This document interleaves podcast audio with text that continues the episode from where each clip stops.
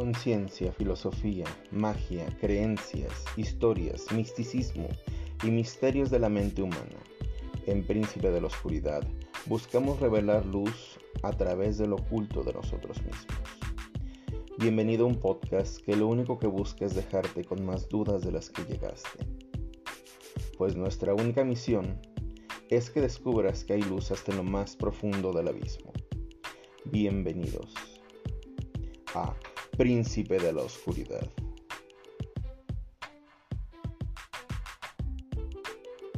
Bienvenidos, ¿cómo están?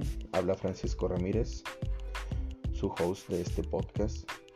Eh, pues estrenando desde hace un capítulo un micrófono nuevo. Y pues por el puro gusto de, ir mejorando. Era algo que ya tenía planeado desde un principio Debí de haber iniciado con él, pero por cuestiones de logística no estaba, no estaba a la mano. Eh, este, eh, este tema con el que vamos a manejar el día de hoy es entre comillas una continuación de la anterior, de magia. Simplemente es como un acotamiento que probablemente vaya a terminar siendo una adherencia de la anterior. ¿De qué va? Este va cortito. Eh, no dejé muy claro cómo es que esto que es la magia pueda llegar a manifestarse realmente. Simplemente di una opinión de por qué puede ser, pero no el cómo.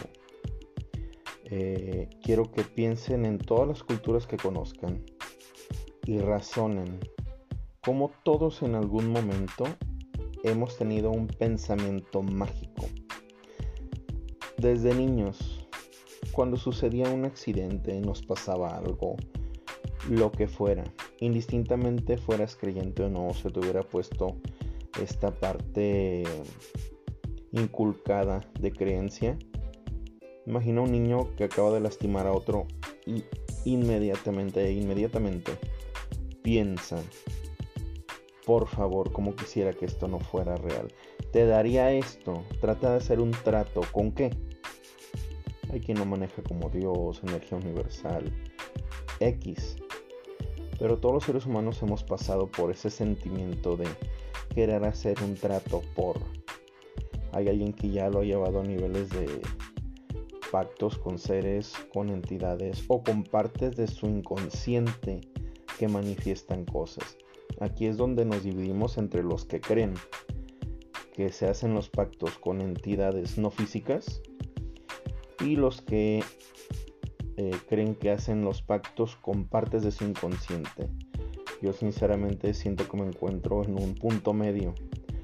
Creo que todo lo que estamos viviendo es algo que existe dentro de nosotros y de alguna manera se manifiesta. Pero eso no quita que tengan un nombre y una forma de, de interactuar. Bueno, vamos a, llevar este pensamiento un poco más allá. Los rituales. Todas las personas que tienen algún tipo de religión, ya sea católica, cristiana, eh, palomayombe, santeros, todas las religiones, eh, judíos, cabalistas, demás, tienen rituales. Así de sencillo, todos celebramos un ritual, prácticamente todos, que es la Navidad por lo menos no trabajas ese día o no puedes simplemente dejar de. Y pues viene de las, de las Saturnalias, viene de, de, conceptos que en su momento fueron paganos y se incluyeron en, en el catolicismo, en, en, las religiones cristianas, adorando al dios Sol, pero realmente es como esa parte de agradecimiento, de tener fe de comer mucho. En su momento la gente tenía fe de que el invierno terminaría pronto. De, tenía fe de que fuera fuera a haber un mejor destino.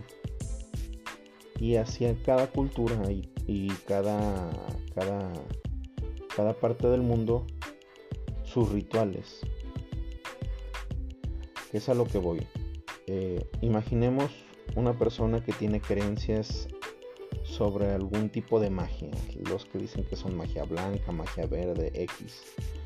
En lo personal pienso que la magia no tiene colores, simplemente es una manifestación de la voluntad y punto. Hablemos sobre el clásico, ¿no? La muchacha que quiere conquistar al muchacho y que va a hacer un amarre o va a hacer algo así. Y le dice el hechicero, hechicera, brujo, bruja, mago, maga, como le quieran decir. ¿Sabes qué muchacha? Necesito que traigas una manzana, que traigas canela, que traigas miel, que traigas el nombre del muchacho. Y hacen un ritual. En principio, para que esto funcione, ella tiene que creer que va a funcionar. Por esto muchos defienden el hecho de que estas personas cobran, porque una persona como con un psicólogo, si tú no pagas, eh, pues no lo valoras de igual manera. Si llega una señora y te dice te va a cobrar 5 mil pesos porque ese muchacho te va a hacer caso, pues más te vale que creas que sí va a funcionar porque si no estás perdiendo 5 mil pesos a lo tonto. No sé si me doy a entender por dónde va esta situación y le dice, ¿sabes qué? Vas a dar, voy a dar un SX, esto no funciona, esto no es real, simplemente es para el ejemplo. Eh, ¿Sabes qué muchacha? Vas a dar siete vueltas al templo que está cerca de tu casa y cada vez que pases por la puerta, esto tiene que ser a las 7 de la noche, vas a rezar un Padre Nuestro y una Mamá María. Y, y, cuando acabes esto por 7 días, que van a ser 49 veces, cada vez que llegues a tu casa después de esas oraciones, vas a clavar un clavo en la manzana diciendo esta oración.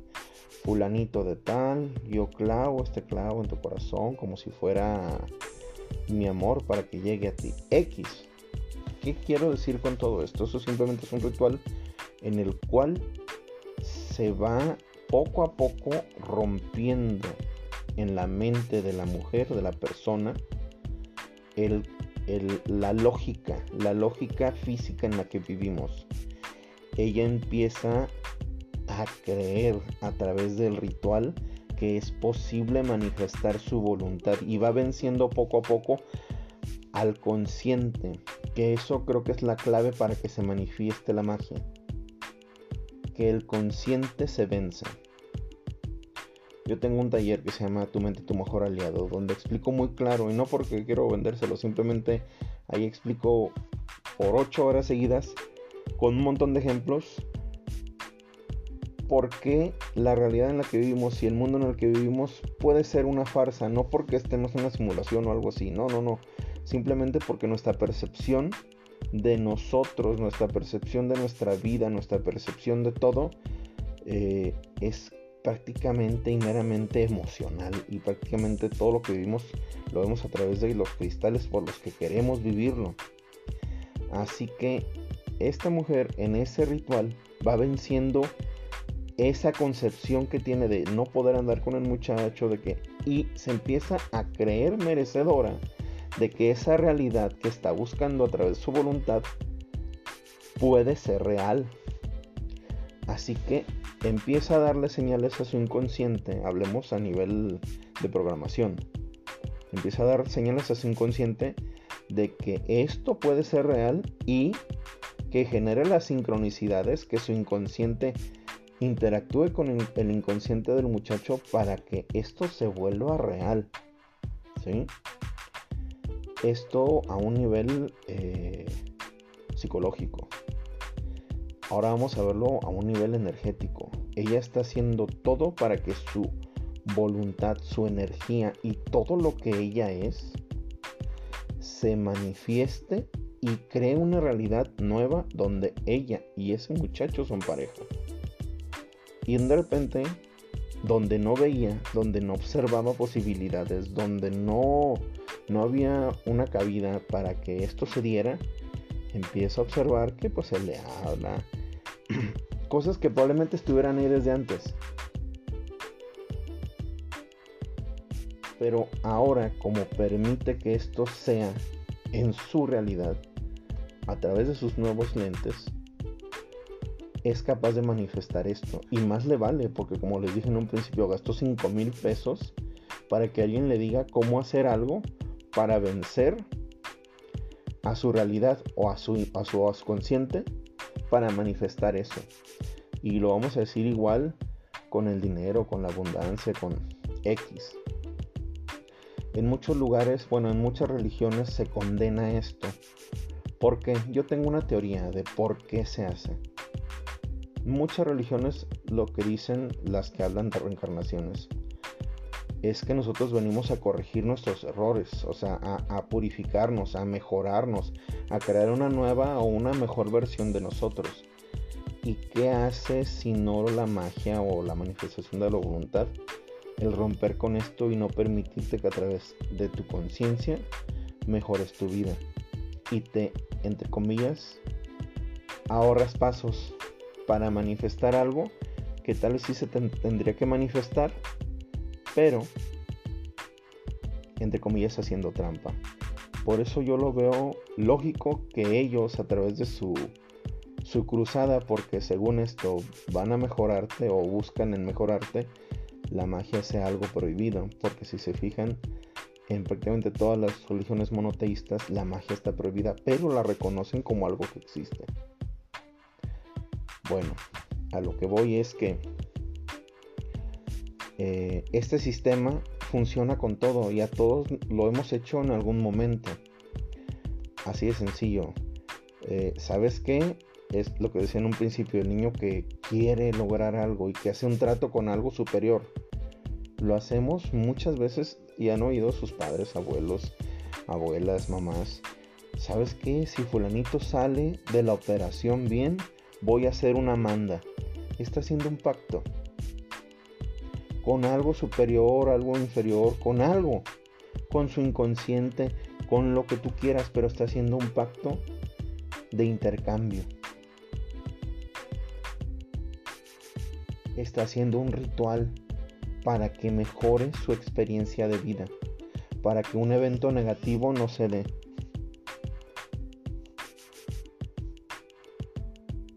Y así funcionan los rituales. Ahora, lo interesante, y les adelanto un poco todo esto,